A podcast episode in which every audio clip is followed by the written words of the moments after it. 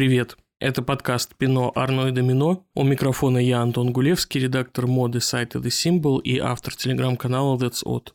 И я, Яна Лукина, журналист, автор телеграм-канала Superficial Space Cadet.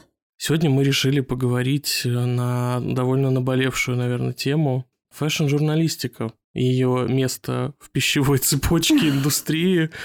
Жива ли она? Есть ли она? Нужна ли она? Если нужна, то кому? Пациент скорее мертв, чем жив, или как там говорили в Буратино. Помнишь? Да, то нужно выяснить, он скорее мертв, чем жив, или скорее жив, чем мертв. Я не знаю, Антон, у меня нет какого-то однозначного ответа. Я как оптимист, наверное, хотела бы тебе сказать, что все супер, все колосится, все классно, но не уверена, что это так на самом деле. Я, ты знаешь, тоже не уверен, что это так на самом деле. Меня в очередной раз, не в первый, натолкнул на эти мысли подкаст э, Евгения Рабкина «Стоял Zeitgeist», где он вместе с э, фэшн-критиком Филиппом Пурхашеми обсуждал последние недели моды и, собственно, затронул вопрос позиции фэшн-редакторов в нынешней системе моды. И они там очень долго обсуждали, что если раньше условно там фэшн-редакторов отсаживали куда-то подальше от первых рядов для того, чтобы посадить туда инфлюенсеров, то сейчас уже не редкость, когда главных редакторов сажают там во второй или даже в третий ряд. То есть, ну, понятно, что не главредов не американского Вога и там не британского базара, грубо говоря, но тем не менее, как бы это нонсенс, по большому счету, чтобы главного редактора посадили во второй ряд.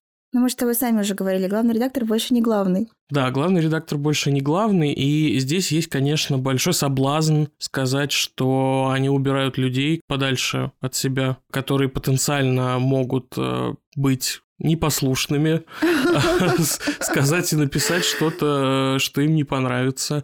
И, значит, усаживают первые ряды инфлюенсерами, которых ты нарядил в Total Look, оплатил поездку в Париж, и они такие супер, amazing, лучшая коллекция в моей жизни, и так каждый сезон.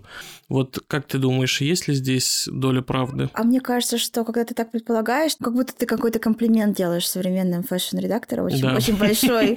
Потому что мне кажется, к моему большому сожалению, что даже никто так не рассуждает и не думает, о боже, не посадим его в пятый ряд, он там не увидит, что у нас, не знаю, карманы плохо пришиты, ну, условно. Я боюсь, что тут ситуация просто другая. Журналистов приглашают скорее по привычке, они просто не особенно там нужны. Как бы, и уже, знаешь, уже так вроде позвали, ну, пусть будут для массовки, а там наши каналы коммуникации, они другие, это всякие запрещенные соцсети, тиктоки, ютубы, и поэтому нам нужны другие люди в первом ряду. Уж точно не те, кто кто напишет э, какую-то там рецензию, которую прочитают, э, не знаю, 500 человек, понимаешь?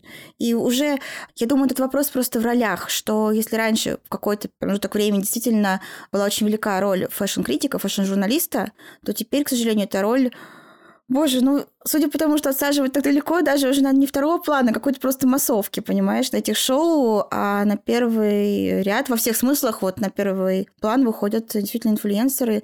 И, понимаешь, вот эта сложная, может быть, чуть немножко снобская критика, да, когда так очень по-умному все смотришь, уже как будто бы не очень нужна. Я не знаю, ты обращал внимание или нет, э, фэшн-твиттер, который вот как раз колосится, и все там у них вроде как неплохо, там же в основном люди занимаются, то есть у них такая подача, как будто они делают какую-то очень большую важную работу, по большому счету они не делают ничего, кроме как выкладывать, ну, окей, я сейчас, конечно, очень утрирую, хорошо, 50% людей, которые там неплохо себя чувствуют, в основном просто выкладывают какие-то архивные кадры с подписями, то есть ничего даже тебе не сообщают, ничего не анализируют, не говорят, они просто тебе говорят, вот это платье там, из коллекции Маквина 97 -го года, вот как бы все, что я тебе готов дать, понимаешь, как бы ни аналитики, ни мнения, ничего, и самое главное в этом, что этого достаточно, оказывается, их там аудитории, и достаточно оказывается для того, чтобы их тоже куда-то приглашать, шарю какие-то ряды сажали. Ну, мне кажется, говорит само за себя.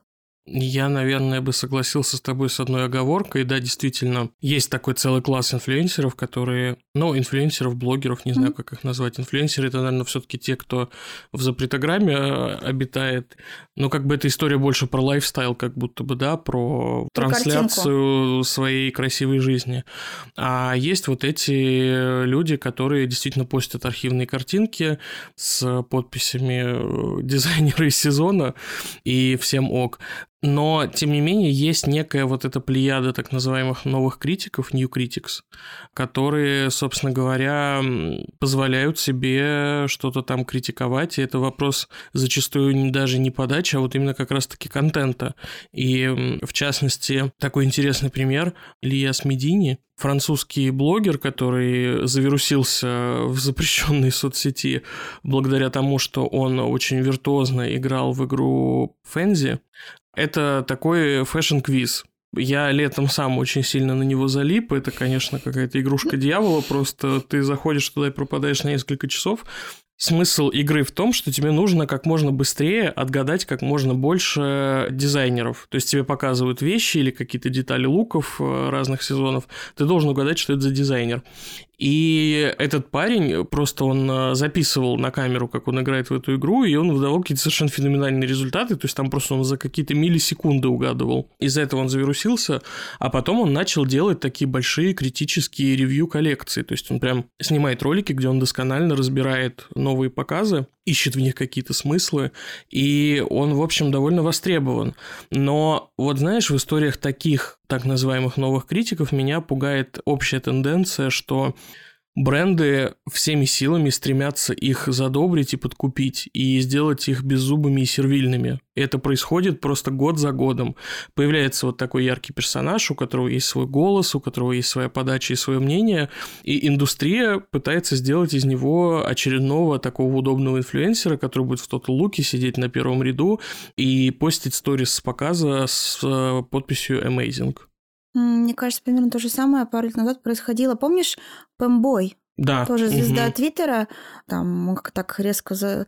зашел, и он, правда, сперва занимался, там, как-то все позволял, в общем, разные ремарки в адрес брендов, а потом его тоже бренды взяли в оборот, и даже, по-моему, его все это довело до роли главного редактора, он, правда, называется теперь не главный редактор, а... Директор редакционного контента. Да, да, да, во французском GQ, и он практически просто испарился вообще из какого-либо критического поля. Но сейчас я последний читала слух, я не знаю, про него это или нет, но знаешь, эти вот blind items, когда тебе какими-то там намеками, что, ну, условно говоря, сказали, один бывший инфлюенсер, очень активный, который занял пост в одном фэшн-глянце французском, возможно, скоро оттуда уйдет. И я, естественно, почему-то сразу подумала про него. Ну да, как будто больше не про кого думать на самом деле. Ты знаешь, да, он не то, что практически испарился из критического поля, он вообще перестал выкладывать что-либо, кроме да, да съемок французского GQ. Я в какой-то момент тоже это заметил, и это, конечно, тоже было довольно грустно, потому что он был, ну, такой довольно яркий персонаж. Может быть, он давал не очень э, субстантивную критику, но в этом, по крайней мере, было какое-то мнение. И у него еще была своя такая особенная подача. Если помнишь, у него был формат, когда он делал скриншот э, из воккома угу. с большим количеством луков маленьких, да, и дальше у него была своя система оценок, он выставлял на каждый лук по эмоджи. По одному угу. у него он заделал какую-то расшифровку, объяснял, что вот огонек это вот это, но с огоньком-то понятно, да, какие-то там более сложные, это вот это, это, это. И это на самом деле было здорово, потому что у него, правда, был свой формат, и он был, по крайней мере, узнаваем, знаешь, в этой общей череде примерно одинаковых людей. Угу. Поэтому, да, мне тоже было жаль, когда он так испарился, но я так понимаю, там какие-то вообще сложности. Может быть, он не выдержал вот этого как раз бремени популярности, славы, ведь на него довольно лихо эта волна накатила, поэтому, да, может быть, он просто так принял такое решение тихонько существовать в своем уголочке. Ну, есть, мне кажется, еще такой важный пример, который мы не можем не упомянуть. Это Ханан Бесович, uh-huh. a.k.a. I Deserve Couture. Но он, в общем, прославился в первую очередь благодаря мемам, потому что он, действительно у него классное чувство юмора, и он как-то очень быстро соображает, где можно на какую тему пошутить, когда выходит очередная коллекция или какой-то вирусный лук. И вот он, мне кажется, пока еще как-то держится в целом. Но это мы все равно с тобой как будто бы обсуждаем уже какие-то новые форматы, да, такого критического подхода к моде, такие немножко народившиеся, да. А если мы говорим про классическую критику, когда человек пишет просто большую рецензию, то, чем занимались долгие годы, и, кстати, продолжает заниматься условно Кэти Хорин, да.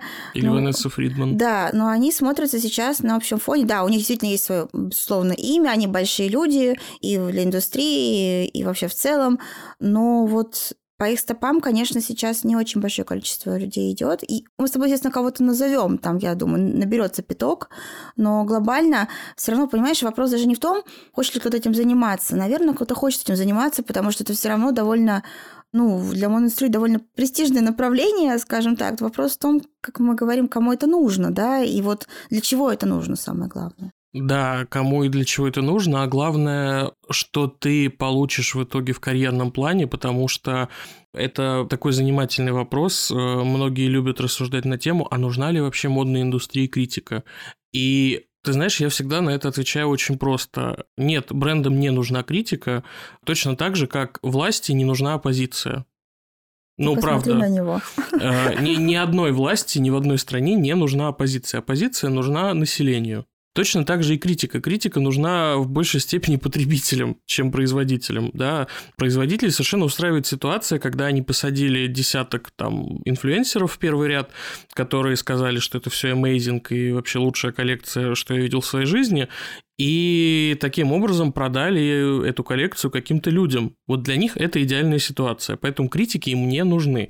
И мы много раз видели ситуации, когда критикам давали такую серьезную пощечину за их мнение, да, там Кэти Хорин вообще рекордсменка, мне кажется, да, по количеству показов, на которые ее не позвали из-за того, что в прошлый раз она написала какое-то критическое ревью, там э, на показы Эдди Слимана, независимо от того, в каком бренде он работает, ее не зовут в принципе, то есть ее никогда нет в списках приглашенных, она просто забанена. Тем не менее, она все равно пишет обзоры его коллекции, смотря фотографию на Воккоме, но ты знаешь, знаешь, был интересный твист, когда вот она была моделью на последнем показе Баленсиага. Вот это был интересный твист, потому что с одной стороны, как бы классно, что подсветили одного из таких, знаешь, OG-критиков, э, которые ну, такие критики в полном смысле этого слова, да, к ней можно относиться по-разному, она довольно одиозный персонаж, но нельзя отрицать, что она, в общем, большую роль сыграла в индустрии. И в то же время, знаешь, начинает возникать вопрос, а насколько это вообще этично? Mm, то есть ты считаешь, если Кэти Хорин выпустили на показе Balenciaga на подиум, то Кэти Хорин пишет у себя Amazing, лучшая коллекция, которую я видела, и что? Ну, понимаешь, как бы представь себя на месте Кэти Хорин. Тебя со всеми почестями пригласили пройтись по подиуму на показе любого бренда, неважно, не обязательно Balenciaga. Как бы ты же уже, наверное, не сможешь написать какую-то критическую заметку. Тебе я же... прошу прощения, она написала в итоге заметку? Она написала какой-то, если я ничего сейчас не путаю, и это было уже довольно давно, да, да. по меркам сегодняшним и по меркам нашего клипового мышления. По-моему, там был э, какой-то довольно ну, может быть, не комплиментарный, но не острый такой дневничок, типа, как это было? А, ну, наверное, дневничок это и подходящий, в принципе, формат для такого. Ну, ты знаешь, я в этом видела какую-то не знаю, не хочу говорить слово постороннюю. Ну, в общем, мне показалось, что это как раз была возможность для Кэти примерить на себя роль вот именно инфлюенсера, когда... То есть не модели, да, вот, ну, понятно, что я как, uh-huh. будто бы как модели выпустили, а мне кажется, это именно инфлюенсер, когда ты звезда, ты в одежде бренда на показе, на тебя все смотрят, тебя, не знаю, осыпали комплиментами, все, ну, эти, как, как, вот как ты воспринимаешь, да, то есть обычно же мы говорим про то, что инфлюенсеры все время пытаются периодически немножко отнимать э, хлеб, как будто бы, да, у фэшн-журналистов. Здесь как будто бы а наоборот. Перевертыш, перевертыш такой случился, да, что вот она, она в центре внимания, она в одежде бренда, ну, не знаю, это, мне кажется, разовые ситуации. Ну, конечно, наверное, вряд ли мы прочитаем от нее какую-то разгромную рецензию на какие-то будущие коллекции Баленсиага, по крайней да, мере. Это, просто было бы как-то странно, Да, знаешь? по крайней мере, те, которые из-под пера Демна, да, будут выходить, угу. если, может быть, поменяется там власть, то какие-то, может быть, и будут это еще критические по-настоящему статьи. А так, ну, слушай, почему нет? Опять же, мне кажется, здесь тоже, в ее случае, это тоже какая-то возможность поэкспериментировать, опять же, выйти за рамки комфортного. И вот мы говорим, что там новые начинающие критики придумали себя разные форматы. Ну вот тоже, чтобы, знаешь, не задеревенеть, попробовать как бы и такой формат, знаешь. Э, ну, почему нет? Я Честно сказать, Антон, я понимаю, о чем ты говоришь в плане того, что она не сможет больше критиковать, но я думаю, нет, наша главная проблема. Ты знаешь, глобально, конечно, вообще фэшн-критика не наша главная проблема. Ну, даже я имею в виду в индустрии, да, в индустрии, я не говорю про мир. Э, ты знаешь, вот возвращаясь к вопросу о молодых критиках, которые только начинают карьеру и которые осознанно выбирают путь э, вот такого fashion-ревьюера, человека, который делает обзоры коллекций э, для медиа.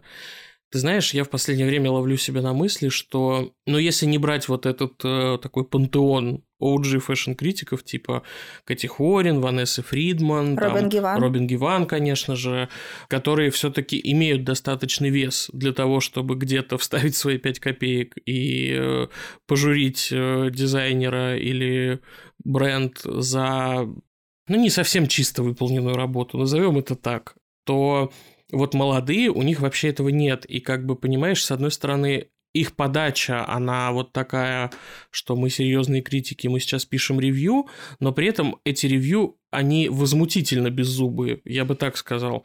Я с ужасом периодически э, захожу вот в этот раздел ревью на Vogue.com, да, когда ты открываешь коллекцию, угу. и там можно просто картинки полистать, а можно еще прочитать, что Кликнуть там... на ревью, да. Да, что там, значит, фэшн-журналист по этому поводу себе накумекал. И я иногда просто в ужасе нахожусь, потому что, ну, ладно, мы все понимаем про бренды рекламодателей, да, понятно, что нельзя критиковать рекламодателей, это просто кусать руку, с которой ты ешь. Ну, это плохо, это неправильно с точки зрения какой-то журналистской этики, безусловно, но просто по-другому ты не выживешь в ну, этой Ну, по крайней индустрии. мере, это объяснимо, да, ты хочешь сказать? Это объяснимо, да, я понимаю, почему это происходит. Мы все сами это проходили, работая в большом глянце но при этом, понимаешь, они делают абсолютно беззубые ревью даже брендов, которые не являются рекламодателями и никогда ими не будут, скорее всего. То есть настолько стало не принято кого-то критиковать, и настолько любая критика воспринимается как токсичность, что люди просто занимаются постоянной самоцензурой и, ну, как бы доходит до того, что на полном серьезе хвалят коллекции Хэрона Престона. Ян, ну, как бы это уже прям просто, мне кажется, я не знаю, можно ли опуститься ниже. Ну, Филиппа ну, Пляйна, наверное, еще можно думаю, похвалить. Да, что еще можно будет. Да, там, не знаю, Фи- Филиппа Пляйна можно похвалить. Вот это, наверное, уже прям совсем дно. Ну, про беззубость рецензий мне тут даже нечего возразить, они действительно такие в основном стали. И даже те критики, которые вроде как э, в целом абсолютно не беззубые, Взять, например, даже Рэйчел Ташджан, которая работала, уже успела поработать и в GQ, и в американском базаре, сейчас работает в Вашингтон Пост. Ну, она как раз-таки вот себе имя вроде как сделала на том, что она писала такие довольно глубокие, да, обзоры, и то, понимаешь, она, уйдя в Вашингтон Пост, ты помнишь ее текст про первую коллекцию Фаррелла Уильямса для Луи Виттон? Угу. Ну, то есть это, конечно, ты понимаешь, почему это так написано, прекрасно понимаешь, да, потому что, ну, кто же будет ругаться с ними? Но настолько странно... Можешь человек... понять, но не простить. Настолько странно человека, который вроде как вообще не, абсолютно не елейный по своей подаче, а наоборот такой, знаешь, с таким прищуром, да, смотрящий на модную индустрию, вдруг прочитать такой действительно, ну, я не могу сказать слово прям совсем комплиментарный, но абсолютно не подсвечивающий никакие темные пятна текст. Мне было, честно говоря, грустно. Опять же, мы с тобой это тоже обсудили. Мы прекрасно понимаем, почему это произошло, да, насколько большой вообще рекламодатель Луи Виттон. Но это грустно. И в такие моменты, понимаешь, такая одна рецензия, и ты уже вроде как немножко... Ну, это Пардон, там была не рецензия, там был просто текст такой, скорее, ну как профайл, угу. переходящий э, там в разные другие жанры по мере своего развития. Прочитав такой один текст, ты уже как-то начинаешь думать, а будет ли дальше там что-то такое по-настоящему критическое, или там все тексты, которые будут про крупных рекламодателей, вроде Шанель Диор, Луи Виттон и так далее, они будут такие же ласковые, нежные, понимаешь? Поэтому, не знаю, ну и плюс мы же, понимаешь, тут какая штука, когда фэшн-критиками становились лет 30, например, назад, да, это все-таки немножко другой вход в профессию. Может быть, и фэшн-критика поэтому была в цене гораздо выше, да, и, может быть, действительно, там фэшн-критики, они были такими немножко кингмейкерами, создателями королей. То есть, э, там, одна рецензия могла как тебя возвеличить, вознести просто на пьедестал, также могла просто уничтожить твою карьеру, и, ну, в принципе, разное бывало. То последние лет, наверное, 15 это просто такие другие ворота, и люди часто используют заход через фэшн-критику просто потому, что они хотят стать инфлюенсерами, а при этом, например, не хотят э, снимать свои луки, понимаешь? Mm-hmm. То есть там, ты можешь быть инфлюенсером через визуальный, да, какой-то ряд, а вот, например, а может быть через текстовый. Действительно, чтобы тебя заметили через текстовый, ты должен быть таким немножко, ну, там, не знаю, оригинальным, может быть, эксцентричным, что-то и комплиментарное, и не комплиментарное. То есть понятно, что если ты будешь всеми говорить mm, amazing, писать у себя в Твиттере, то, скорее всего, на тебя никто не обратит никакого внимания. Если ты будешь периодически говорить, так, ну, это прям очень плохо, там, не знаю, вирус, ты начнись, пора против себя, то как будто бы уже немножко больше, ну, и вечная классика, вечное правило, что хочешь сойти за умного, ну, ругай, да, когда, вот знаешь, когда всегда, когда человек там поругал, такой, нет, ну это все невыносимо, все такие, наверное, он что-то понимает. И таким образом тоже создаются карьеры именно не фэшн-критиков, а инфлюенсеров, угу. просто в таком текстовом формате. И вот это тоже как будто бы размывает э, слегка профессию. Ты знаешь, я когда готовилась, просто гуглила разные тексты, кто что писал про наш этот вечный запрос, нужна ли вообще фэшн-критика, и я обратила внимание, что довольно весомая часть статей, рассуждений на эту тему датируется 2007 годом. То есть разные э, журналисты, в том числе даже, кстати, Робин Гиван, она писала тоже текст про то, что нужна ли вообще фэшн-критика.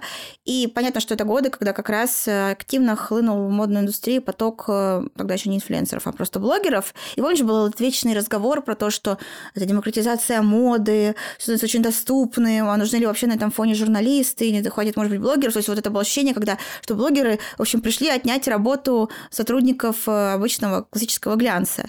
И вот как раз на этом фоне обсуждалось, там, нужна ли фэшн-журналистика, не нужна ли фэшн-журналистика.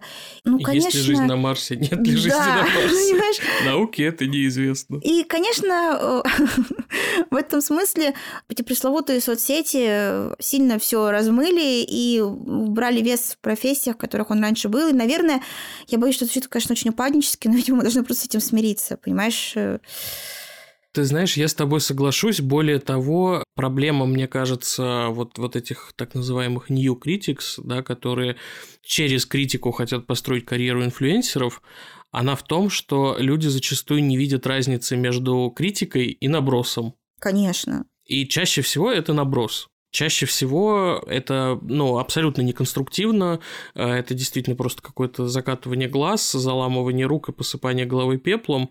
Не могу сказать, что я здесь безгрешен, я тоже иногда этим грешу, но когда как бы ну, уже невыносимо становится, знаешь, когда коллекции настолько плохие, что уже даже как будто бы и нет никакого смысла что-то там разбирать по косточкам, да, там просто плохо все.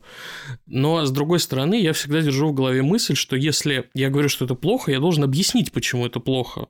И было бы хорошо, если бы, наверное, все руководствовались такими соображениями, потому что у меня нет цели сделать наброс. У меня есть цель сказать своей аудитории, да, что вот есть хороший дизайн, а есть плохой дизайн. И почему плохой дизайн я считаю плохим? Но я сегодня тоже встретила какое-то хорошее определение для критики, что критика должна подсвечивать то, чего не хватает. То есть, и мне показалось, что это довольно справедливо, потому что там, вне зависимости от того, насколько хороша коллекция, все равно, мне кажется, есть всегда какие-то... Знаешь, вообще, мне кажется, слово критика ассоциируем, в первую очередь, с каким-то негативом и руганкой. А ведь на самом деле критика не только же этим занимается. Критика да? это про анализ. Про, про анализ, разбор. конечно. Ты просто там ты выбрал какой-то ракурс, ты, не знаю, построил себе контекст, и дальше ты в этом поле что пытаешься рассмотреть коллекцию лекцию, фильм, да что угодно, песню, понимаешь, как бы критика – это критика. И здесь, мне кажется, подошел момент, чтобы поговорить немножко о критике на поле телеграм-сообщества. Давай, Потому что у нас поговорим. здесь абсолютно, мне кажется, своя история, такая очень аутентичная, локальная. Мне вообще кажется, что вот российский фэшн-телеграм – это по большому счету, ну, это хай-фэшн твиттер. Да. Наша версия. Да, плюс Substack. Да, в как... Это такой немножко гибрид. И вот в Телеграме, конечно, тоже активным образом наблюдается то, что не все понимают разницу между критикой и набросом. Потому что ну, есть большое количество анонимных каналов, и, конечно, в большей степени светские, чем модные, которые очень быстро набрали себе аудиторию и заслужили некую репутацию, вот как раз-таки благодаря тому, что они делают такой одиозный достаточно контент, ну и модные каналы такие тоже, наверное, есть. Но, ты знаешь, в то же самое время я, наблюдая за коллегами в Телеграме, прихожу к выводу, что многие как раз-таки, ну, наверное, вот из-за усталости, да, от этого формата каких-то сплетен и какого-то постоянного наброса перестают претендовать на какую-либо критику. Мне, с одной стороны, это понятно. Я понимаю желание уйти от токсика и окружить себя какой-то комфортной средой, провести какую-то информационную гигиену, но в то же время как бы это тоже путь к тому, чтобы стать чуть более беззубым.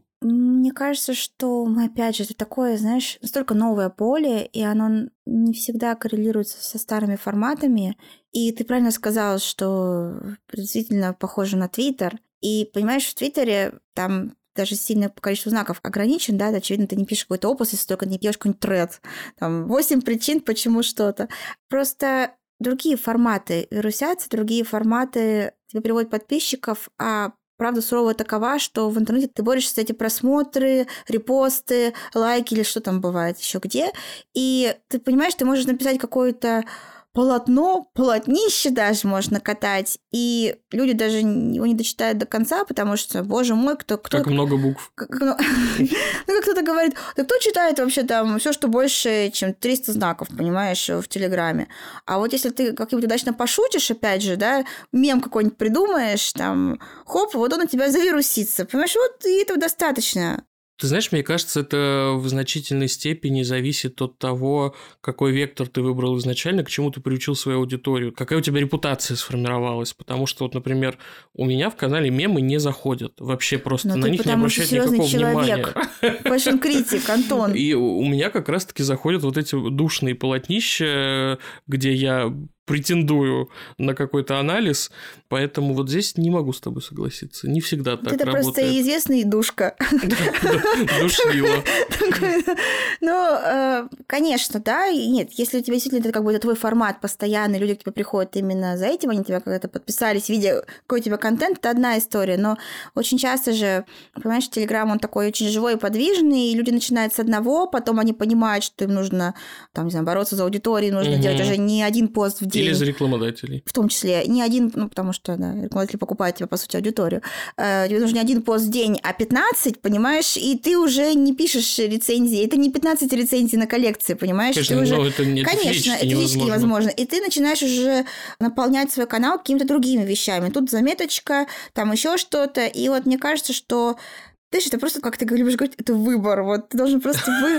It's a choice. Антон просто любит все время говорить. И вот мне кажется, что это как раз-таки тоже выбор. То есть вообще, в принципе, знаешь, вот, это то, мне кажется, про что мы сегодня с тобой разговариваем, что быть вот этим фэшн-критиком или хотя бы попыткой фэшн-критика, это, наверное, не такой простой путь, как, например, там просто выкладывать, как мы говорили, архивные фотографии с подписями, которые тоже Нет, пр- прекрасно собирают просмотры. Абсолютно понимаешь? путь самурая. Э, Конечно. Где ты не знаешь, чем ты закончишь, возможно, под мостом будешь ночевать, потому что никто не возьмет тебя на работу, либо ты будешь вот реально таким одиноким самураем, как Евгений Рабкин, который всегда всем недоволен, э, принципиально не размещает рекламу абсолютно никогда, потому что вот он такой ну, это здорово, принципиальный что... человек, который просто не хочет зависеть от рекламодателей и их мнения. Знаешь, да, а так э, как бы здорово, что кому-то повезло, и кто-то может э, так построить, да, свою карьеру, и я думаю, что это хорошо, в том числе для индустрии в целом, но современные реалии, мне кажется, немножко другое диктуют, понимаешь?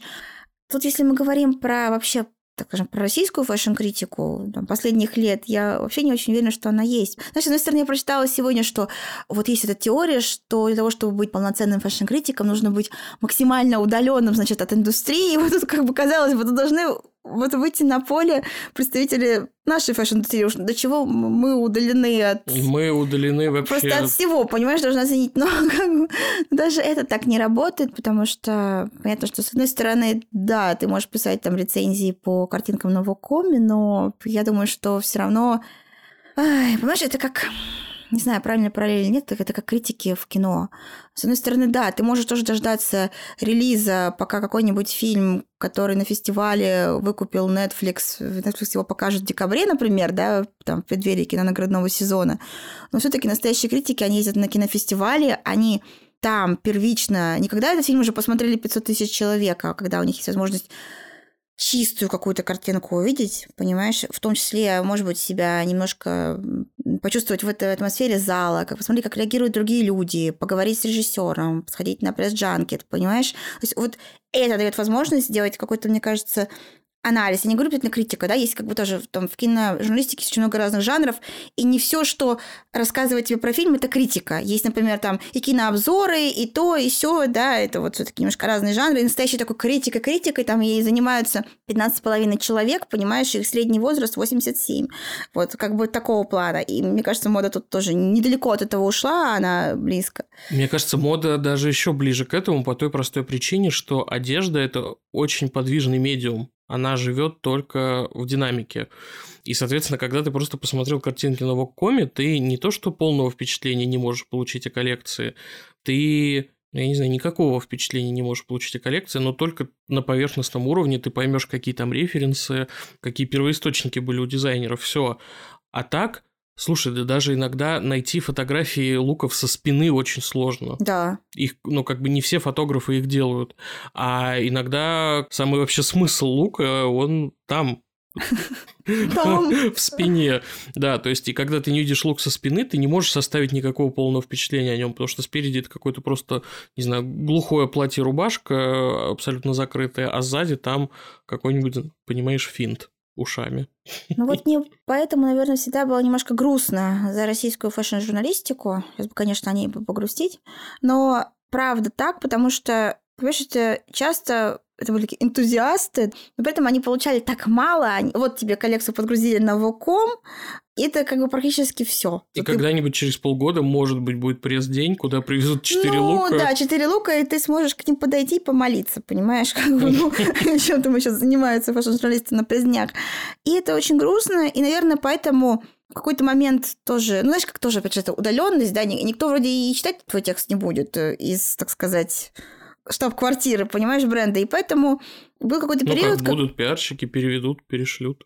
Ну, это ты прям очень еще загнул. Знаешь, я, я помню, был какой-то период, когда мне попадались э, тексты, когда еще я что-то на нас читала, просматривала, русскоязычные, и они были очень подозрительно похожи на тексты, которые были на Вокоме. То есть иногда ну, было Такое вплоть, случалось, вплоть Антон, до того, что иногда это выглядело не, просто ну, как понятно, перевод Понятно, вольный. что не все тексты разного качества. Понятно, что локальные пиарщики не все пересылают хед-офису, только какие-то такие ну, более... Ну, большие, конечно. Большие субстантивные вещи. Ну, знаешь, соберут упоминания, сделают списочек, что вот э, нашу коллекцию упомянули там-то, там-то. Поэтому в хед-офисе теоретически будут знать, что кто-то написал какую-то заметку, но, понимаешь, возможно, не прочитают. Ну вот да, ну, понимаешь, когда у вас такая коммуникация, такая динамика вообще с модной индустрией, то в общем, понятно, почему в телеграммах мало кто себя в этом жанре пытается проявить. Потому что, ну, как будто бы... Как будто бы а зачем, да? Да, понимаешь, то есть тебя никто не прочитает. Ты, кстати, сказала, что тебе кажется, что... Ну, не кажется, а ты считаешь, что не нужна фэшн-критика брендам. В каком смысле, да, что это немножко лишнее для них, им гораздо комфортней. Но я бы сказала, что мне кажется, что как раз-таки фэшн-критика и нужна брендам. Ну, немножко в другом смысле, да, не в том смысле, чтобы там помешать им продаваться или что-то еще. Чтобы их подстегивать быть Подстегивать лучше. быть лучше, да. То есть, ну, то есть, как бы им кажется, что она им не нужна, а на самом деле она читателю, возможно, не нужна, потому что, да бог бы с этим разбором, понимаешь, он там три тиктока посмотрит, и благодаря тиктоку поймет вообще, про что были последние 15 модных сезонов. А вот э, брендам, конечно, когда к ним знаешь, это же адресное обращение, понимаешь? И это же очень, ну, если мы говорим про какую-то хорошую, более-менее фэшн-критику, то это же не просто там, вот как ты говоришь, amazing, там, best collection ever. Это же правда, может быть, что-то, возможно, что-то подсветить, там, сказать, что, чувак, ты как-то сбился с курса. Кстати, вот кто-нибудь скажет же Оливье Рустеングу, что он с ним путает сезон, у него почему-то кутюр вроде RTW и наоборот, например. Ну, вот, знаешь, хочется как-то, возможно, как-то обратиться. И мне жаль, если вот, как бы, может быть, бренды вносят свою лепту в то, что этот жанр немножко умирает, потому что, на самом деле, он им-то в первую очередь и нужен, просто они этого еще не понимают, потому что есть, знаешь, вот you want и вот you need. Вот они хотят, чтобы не было фэшн-критики, а на самом деле она им страшно нужна. И, Ян, боюсь, что никогда не поймут, потому что, ну, они, они воспринимают ее в штыки. оптимизм, конечно. Ну, Ян, ну, правда, они воспринимают ее в штыки. Они считают, что это портит их имидж, что это мешает им хорошо продаваться. Но это, мне кажется, какая-то лузерская позиция. Уж прости, конечно, это как нужно быть в себе неуверенным, чтобы так, считать, Так они что... же, наверное, сами понимают, что они делают плохой продукт в таком случае. Так вот именно, надо как-то подтянуться, собраться и жахнуть. А зачем, если ты можешь сделать очередные кроссовки, кроссовки? у которых себестоимость 100 долларов, и продать их за 700 долларов? понимаешь? И благодаря тому, что все инфлюенсеры выложат распаковку этих кроссовок и напишут, что это amazing и э, best sneakers in my life, они продадутся классно, высокомаржинальный продукт, супер, все довольны, профит. Какая уж тут критика, Ян. А тут какой-то, знаешь, Евгений Рабкин ходит и душнит, что э, эти кроссовки это полный вообще шлак, и, и кому они нужны. Ну, я понимаю, но мне кажется, это такое противостояние, в котором вот могут высекаться какие-то очень яркие искры, и оно должно быть. Понимаешь? Я с тобой согласен, мне бы очень этого хотелось. Но я понимаю, что при вот той динамике взаимоотношений брендов и медиа, которая есть сейчас, это невозможно. Ну, тут я, я, с тобой я не, не знаю, я, если честно, не знаю, что должно произойти, чтобы это стало возможно. Вот у меня такое ощущение, что быть такими честными, неподкупными критиками могут себе позволить реально только такие люди, как уже 300 раз упомянутый за сегодня Рабкин, у которого есть свое медиа, и он принципиально не берет туда никакую рекламу. Он живет на краудфандинг. Ну, хорошо, что у него есть этот краудфандинг, понимаешь, как-то. А многие люди вынуждены еще при этом зарабатывать. Здесь, конечно, большая дилемма, да, как бы ты выбираешь между тем, чтобы быть очень честным и все-таки что-то что-то что есть. Что-то съесть, есть на обед, да. Ну, понимаешь, и я сегодня тоже читала такую мысль, что лучшие фэшн-критики это люди, которые даже себя не позиционируют как представители модной индустрии, они себя позиционируют как журналисты типа тоже Робин Гиван, понимаешь, которая вообще, uh-huh. она не то чтобы какая-то fashion is my passion and my profession, понимаешь, она наоборот такая скорее вот я, значит, там критически смотрю на моду, и, кстати говоря, я вспоминаю, что не знаю, как сейчас, но я думаю, сейчас, наверное, еще в большей степени, но раньше какие-то газетные фэшн-критики, они даже не ездили на показы. То есть это как будто бы позволяло им сохранять плюс-минус э, объективность в отношении вот что. Так что Кэти Хорин здесь, знаешь, не, не первопроходит. Но мне кажется, газеты, в принципе, долгое время оставались таким островком автономии, где критикам было позволено чуть больше, чем в глянце, потому что, ты знаешь, глянец часто ругают за сервильность, за продажность, за то, что там нет критики, но я сейчас скажу, наверное, непопулярную вещь. Критика – это, в принципе, не глянцевый жанр изначально. Угу. У глянца всегда была такая позиция, что мы не пишем о том, что нам не нравится. Мы пишем о том, что нам нравится. И глянец всегда был, ну, как бы таким мануалом, таким how-to что купить, как это сочетать, с чем это носить. То есть он был совершенно не про критику. И даже если какие-то большие фичеры там появлялись, они тоже были в большей степени... Вот это, наверное, как раз-таки именно не критика, а аналитика. Да, да. да. Какие-то, значит, разборы на составляющие. И то это как бы такие очень редкие всполохи. Чаще всего это вот довольно такой практичный контент, либо съемки, которые больше про вдохновение, про какую-то художественную составляющую. Фиалковая эссенция, понимаешь? Да, она самая. Поэтому, если честно, мне кажется, вот эта критика, она несостоятельная. Это критика не... критики несостоятельная? Критика критики, критика отсутствия критики. А, да, вот мне кажется, что здесь конструктива нет, потому что критика – это реально не глянцевый жанр. Это как раз-таки жанр в большей степени газетный.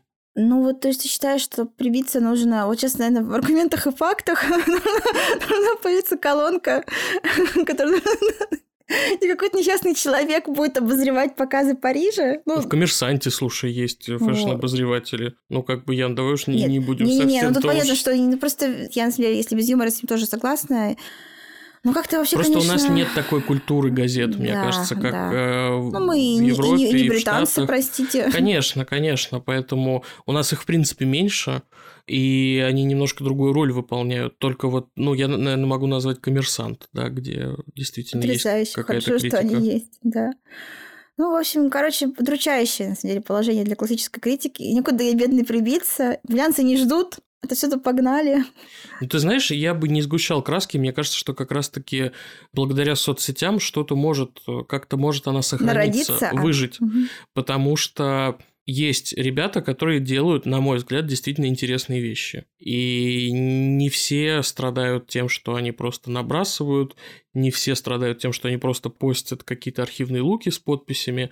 Есть люди, которые действительно видят свою миссию в том, чтобы доносить какое-то свое мнение. И я вообще всем сердцем за них.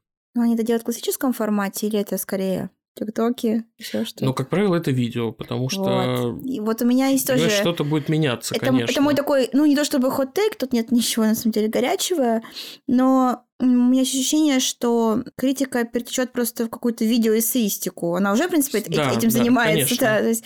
Это ТикТоки, Ютуб, э, whatever, что угодно. Мне кажется, да, что вообще какой-то аудиовизуальный формат это более подходящий. Подкасты, опять же, Яна. Не к вечеру помянуты.